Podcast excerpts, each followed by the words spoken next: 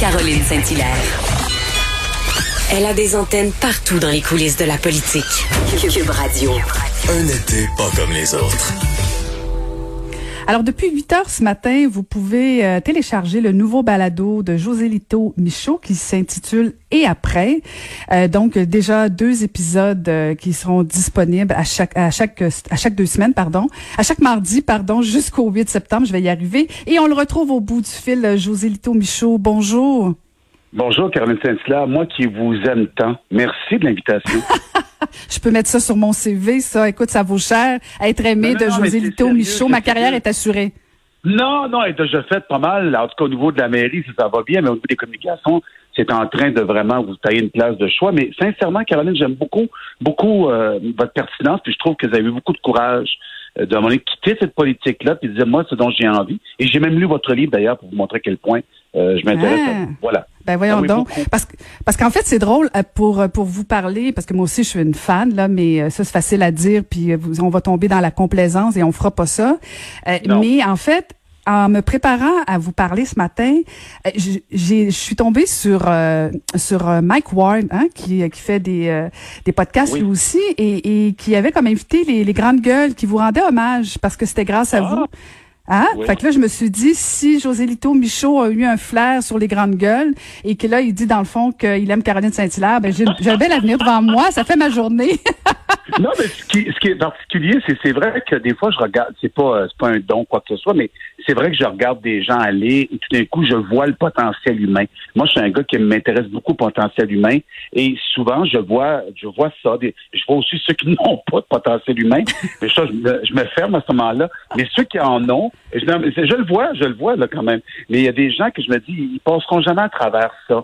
Il y a d'autres que je fais ah il- euh, ils réussissent à se distinguer parce que je dis toujours aux gens, aux jeunes, parce que nous on commence à être vieux par paraît-il, mais je dis toujours aux gens qui commencent, essayez d'avoir votre propre singularité, votre propre unicité. Soyez ce que vous devez être, pas ce que les autres veulent que vous soyez. Soyez vous-même. Puis c'est ça qui se passe avec vous à la radio. Quand j'ai entendu Mario Dumont qui est un aimé à moi, tout de suite, il y avait, il y avait, il y avait, quelque chose qui se distinguait des autres. Marie-Claude Barrette est comme ça. Il y en a qui ont ce talent-là de se démarquer des autres. Et euh, je pense que vous en faites partie, José Lito, euh, tout le long de votre carrière. Bon, vous, vous avez touché à plusieurs beaux succès.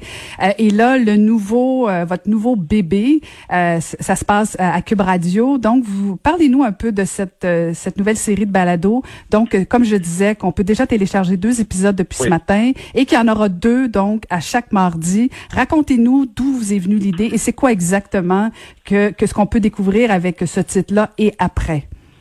Ben moi, ce qui s'est passé, c'est que quand le confinement est arrivé, là, je ferai une confidence, mais quand le confinement est arrivé, moi, c'était une libération pour moi. J'explique, je m'explique. C'est-à-dire qu'il y a quelque chose qui n'allait plus dans ma vie. J'avais l'impression de toujours être, euh, de sais pas, dans une urgence. Je me suis retrouvé aux urgences de l'hôpital de Longueuil euh, parce que j'allais pas bien. Je pensais de faire un AVC. Il y avait quelque chose qui ne marchait plus. Mais j'étais pris dans l'engrenage. J'étais pris. J'avais l'impression, en tout cas, que je peux pas me déprendre de là. Et je me souviens, ça m'avait marqué, j'avais dit à Véronique, ça c'est quelques jours là, avant, avant le vrai confinement. J'avais dit à Véronique, je, je peux plus, je peux plus faire ça. Il faut, il faut qu'il se passe de quoi. Mais j'avais pas appelé ça, mais quelque part, j'appelais un changement de vie. C'est-à-dire, c'est pas que j'aime pas travailler, mais il y avait quelque chose qui devait, au contraire, mais il y avait quelque chose qui était plus normal. Il y avait quelque chose qui marchait plus. Quand le confinement est arrivé, je me suis dit, quelle belle occasion pour moi. Je sais qu'il y en a qui ont beaucoup souffert. là. J'en ai plein dans mon entourage. J'en ai plein encore qui en ont souffert puis qui en souffrent encore. Je me suis dit, j'espère qu'on va qu'on va comprendre ce qu'on vient de vivre là. Et je me suis dit, et quel sera le monde d'après? Rapidement, je me suis dit ça. Je me suis dit ça après une semaine et demie. Je me suis dit, est-ce qu'on va suffisamment comprendre? Puis moi qui a fait longtemps, comme vous savez, une ça dans un train, là, et j'arrêtais pas de me dire toujours, est-ce qu'il faut un échéancier aux allures de drame pour comprendre ce que c'est la vie, l'importance de la vie? Est-ce qu'il faut à chaque fois qu'on se confrontait à quelque chose de plus grand que nous pour essayer de trouver qui nous sommes vraiment? Et à partir de ce moment-là, je me suis dit, et puis là, ça faisait longtemps qu'on se parlait, Cube Radio et moi, par l'entremise de Jean-Nicolas, que vous connaissez bien, par eu Étienne, et tout ce beau monde-là. Ça faisait longtemps que j'avais envie, moi, d'essayer ça, le balado, parce que moi, j'étais un gars de radio, j'ai fait ça pendant 20 ans, mais j'avais envie de de le faire à Cube Radio. Puis, à un moment donné, j'ai fait, ah oui, ça va s'appeler après. Puis j'ai dit, OK, j'ai envie de faire ça, est-ce qu'on le fait? Moi, ce qui m'intéresse de savoir, quel sera le monde d'après et est-ce qu'il y a un après? Et, c'est intéressant parce que dans le fond, c'est vraiment là une brochette très très variée d'invités. Là, je veux dire, on passe de quoi? De Grégory Charles à Denis Coderre. Euh, il y a Pauline Marois. Donc c'est pas c'est pas juste euh, le bottin de l'UDA où euh, vous jasez entre vous sur l'après. C'est vraiment des, des, des, des, un cheminement là. C'est c'est vraiment très très varié comme discussion là. Ben moi, je voulais certainement, parce que c'est facile d'avoir, c'est facile, c'est facile de demander à des gens pour faire un name dropping, d'avoir toutes les. Moi, je voulais avoir des gens euh, avec des angles différents, des points de vue différents. Je les avais entendus me parler. Il y a des, des gens qui sont près de moi là-dedans. J'avais le goût d'avoir un propos, comme vous dites, varié, Caroline, parce que je me dis, à la lumière de ces 20 entretiens-là, on va avoir aussi une psychologue qui va parler, on va avoir un médecin qui va parler. Je vais entendre plein de points de vue pour se dire, je fais quoi maintenant avec ça? Parce que si on ne change pas quelque chose, Caroline, avec ce qu'on a vécu, c'est qu'on passe à côté. Ça ne veut pas dire qu'on va tout changer. Ça ne veut pas dire qu'on va changer de vie. Ça veut juste dire qu'on va regarder la vie différemment. Et c'est ça que je veux. Puis là, je suis toujours conscient qu'il y a des gens qui vivent dans un 4,5 puis qui ont vécu ça là avec un homme violent dans la maison parce qu'il avait perdu son emploi. J'ai une pensée pour les hommes violents, j'ai vécu là-dedans, moi. J'ai des, la des pensées aussi pour tous les, les, enfants qui se retrouvent devant leur agresseur du matin jusqu'au soir, à ces femmes qui sont violentées, à ces gens qui sont pauvres et qui vivent. Parce que faut, faut faire attention, hein. il y a beaucoup de discrimination dans les effets de ce COVID-19. Regardez bien ce qui se passe aux États-Unis. Comme par hasard, des Noirs, des Afro-Américains. Ah, comme par hasard, les plus pauvres du système de santé. Ah, et aussi, ici, on a vu que la pauvreté n'aidait en rien. Donc, oui, j'ai une conscience, puis un regard pour ces gens-là, puis pour tous ces gens qui souffrent en silence, mais je pense qu'on se doit, comme société, de se regarder, puis de dire qu'est-ce que nous allons faire de ce monde-là après? Parce qu'on est en train de se rendre après. Après, ça ne veut pas dire qu'on n'est pas devant une menace d'une récidive, là. Bien au contraire. Mais il faut qu'on ait compris quelque chose. Il faut qu'on s'intéresse aux plus petits, à des gens qui ont de la difficulté. Il faut s'intéresser aux autres. Je pense que socialement parlant, on a une responsabilité envers l'autre parce qu'on fait partie du nous. Et, ce qui est intéressant parce que bon, on l'a entendu beaucoup pendant le confinement. Bon, plus rien sera pareil. Euh, on, et, c'est, je, je, vais peut-être euh, être un peu euh, petit peu radical comme conclusion là, mais dire mhm. c'est facile quand on est confiné dans son salon dire ah c'est sûr, c'est sûr ça peut plus se produire, il faut qu'il se passe quelque chose. Mais quand on a vu le déconfinement, on dirait qu'on est déjà en train d'oublier. Et ce que je trouve intéressant du balado, c'est que c'est comme si ça nous ramène dans l'émotion qu'on avait pendant le confinement, de dire hey, hey, hey, un petit drapeau jaune, euh, un on veut pas revenir en arrière, deux vous vous souvenez-vous de l'émotion que vous aviez ressentie sur le fait que vous vouliez plus que ce soit comme ça, parfait. Donc donc, on assiste dans le fond à des échanges entre deux personnes euh, sur comment on peut voir le monde d'après. Et, je trouve que c'est positif, même si ça rappelle un moment négatif. Oui, mais moi, je pense qu'il faut avoir ces petits drapeaux jaunes, pour prendre votre expression, Caroline, parce que il y a quelque chose où là, présentement, je regardais en fin de semaine les nouvelles, je regarde tous les jours.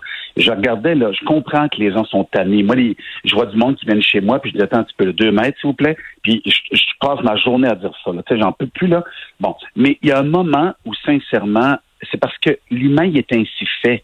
On l'a privé, et tout d'un coup, il a le droit. Il va encore bien plus en profiter. Mais voyons donc, on peut pas être comme ça. C'est impossible. On regarde ce qui se passe aux États-Unis. On parle de 40 000 cas par jour, de nouveaux cas par jour aux États-Unis, dont 18 000 en Floride. On ne peut pas rester insensible à ça. Et là, ça veut dire que tout à l'heure, quand on voit ce qui s'est passé dans un bar à Longueuil, pas à Longueuil, mais à Brossard, on va le savoir dans deux semaines, les conséquences de tout ça.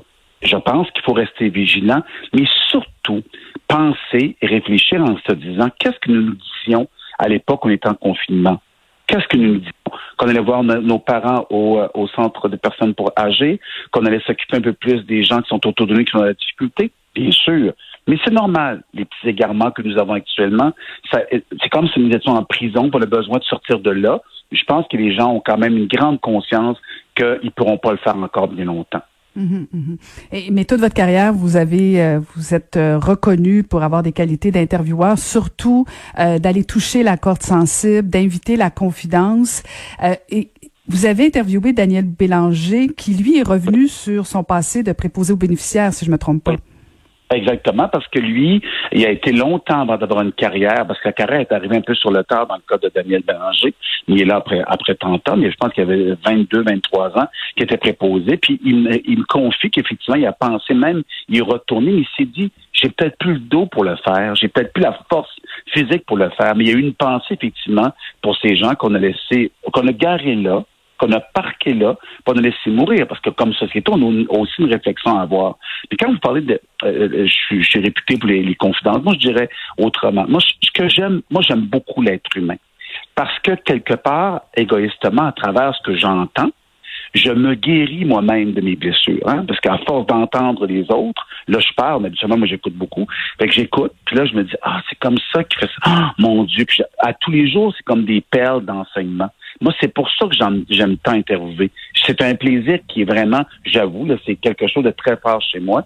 Et, et quand je fais une entrevue, je ne cherche pas la confidence. Je cherche l'authenticité.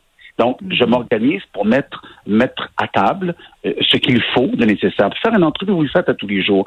Faire une entrevue, Caroline, ce que ça demande beaucoup, beaucoup, beaucoup, c'est beaucoup d'humilité de soi. Même si c'est des questions qui sont déjà en tête, euh, que tu as déjà un plan pas mal détaillé dans ta tête. Moi, j'ai appris que Jérôme Marie Brovin qui disait regarde et écoute surtout ce qu'il y a dans les réponses des invités parce que toutes les questions y sont. J'avais dit, mais mhm. Jérôme Marie, c'est impossible, c'est impossible. Il m'a dit oui. Ah, s'il n'y a pas de questions possibles, il y a toutes tes connaissances, il y a ton savoir, il y a tout ce que tu as appris de l'artiste, de l'invité. Et moi, je trouve qu'il y a un plaisir énorme à écouter. Mais il y a un plaisir, puis même pas juste comme intervieweur. Allez vous asseoir pour entendre les gens parler entre eux, s'intéresser à ce qui se dit. C'est formidable, c'est un privilège sans nom. Mhm, mhm. Ah, vous avez tellement raison et effectivement, souvent dans les réponses de nos invités, euh, on, ça suscite plusieurs questions, mais c'est quand même, José Lito, je veux, je veux quand même pas banaliser parce que euh, c'est quand même pas rien de réussir un à s'asseoir avec quelqu'un, euh, de, de, de l'amener à parler de soi, c'est pas toujours facile parce qu'il y a souvent, bon, c'est ça, ben oui, voilà, c'est il y a la peur, il y a, ça prend de la confiance. Ah ben moi, j'ai peur là, Caroline. je pense que je veux prendre une part. Moi j'ai peur à chacune des entrevues. Je suis rendu à, plus, à plus de 5000. J'ai peur, j'ai peur. J'étais dans le train, je tremblais. Là je fais une série documentaire qui s'en vient à Radio Canada au mois de au mois de septembre. Là. Ça s'appelle José Tour cœur du monde. J'ai interviewé des inconnus d'exception, de du monde pas connu là. J'ai peur. J'ai la chienne. Je veux mourir à l'intérieur de moi. Mais ce que je laisse transparaître à l'extérieur, c'est de dire vous avez toute mon écoute. Vous avez tout ce qu'il faut. C'est à vous que je parle et c'est j'ai goût de vous entendre. Et je suis content d'avoir à chaque fois cette inquiétude-là ou cette peur qui, qui, qui me gruge la ventre parce qu'on ne peut pas faire ça avec certitude. On peut avoir des réflexes à force de le faire, mais certainement pas des certitudes. Moi, je n'ai aucune certitude. J'ai beaucoup de doutes, mais la seule chose que je sais, c'est que je vais mettre sur la table ce qu'il faut pour, être en, pour en arriver à une conversation qui pourrait être agréable, qui pourrait être assez, assez formidable. Mais je vais mettre ce que je peux. Mm-hmm. J'écoutais une entrevue que vous aviez fait avec euh, Sophie Durocher, là, ma collègue à Cube Radio. Oui. Euh, vous aviez dit que vous étiez plus capable d'entendre parler de vous, que vous cherchiez l'ombre, que vous en aviez assez. Euh, là, je comprends dans le fond que vous en avez assez de l'ombre. Vous avez envie de revenir un petit peu plus et qu'on vous voit un petit peu plus. Ah ben là, c'est une bonne question. C'est une très bonne question. Merci Caroline de me la poser. C'est-à-dire, c'est drôle parce que je suis en train d'écrire mon quatrième livre qui part, qui qui parle de ça. Exactement ce que vous venez de me dire. Mon dernier chapitre que je suis en train d'écrire parle de ça. Moi, j'ai pas besoin de la lumière. Je veux quand elle revienne. La lumière, pendant longtemps, j'ai pensé qu'elle guérissait de tout.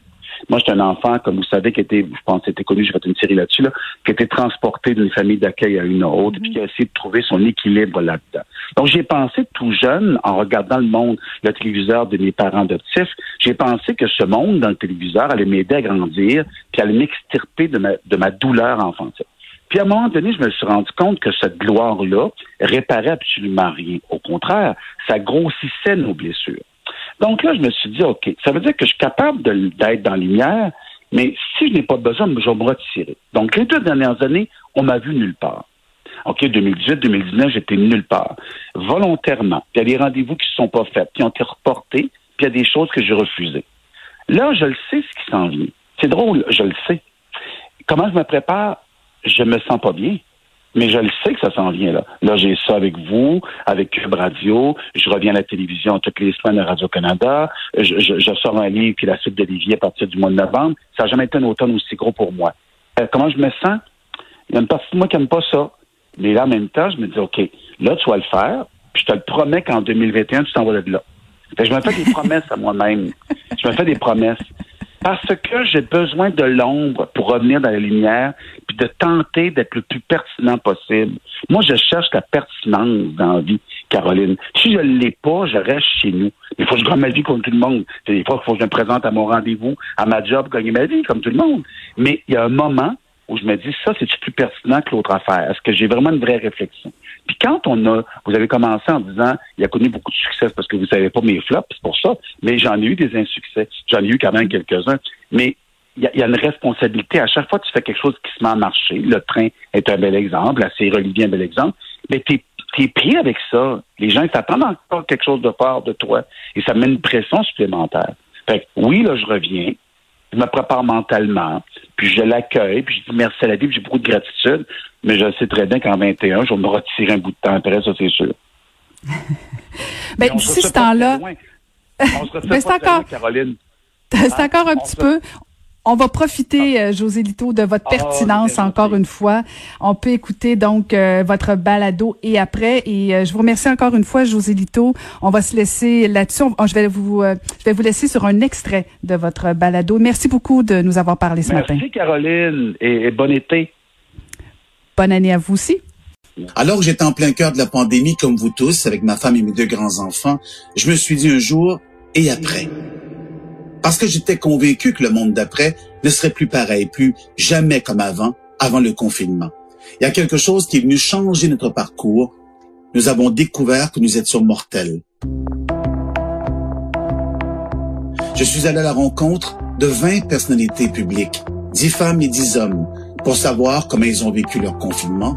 Hey, je vais te dire quelque chose de bizarre, mais en ce moment, j'ai pas de rêve. J'ai pas de rêve. Ça m'est jamais arrivé. Euh, c'est presque inquiétant. J'ai juste le goût de regarder puis de voir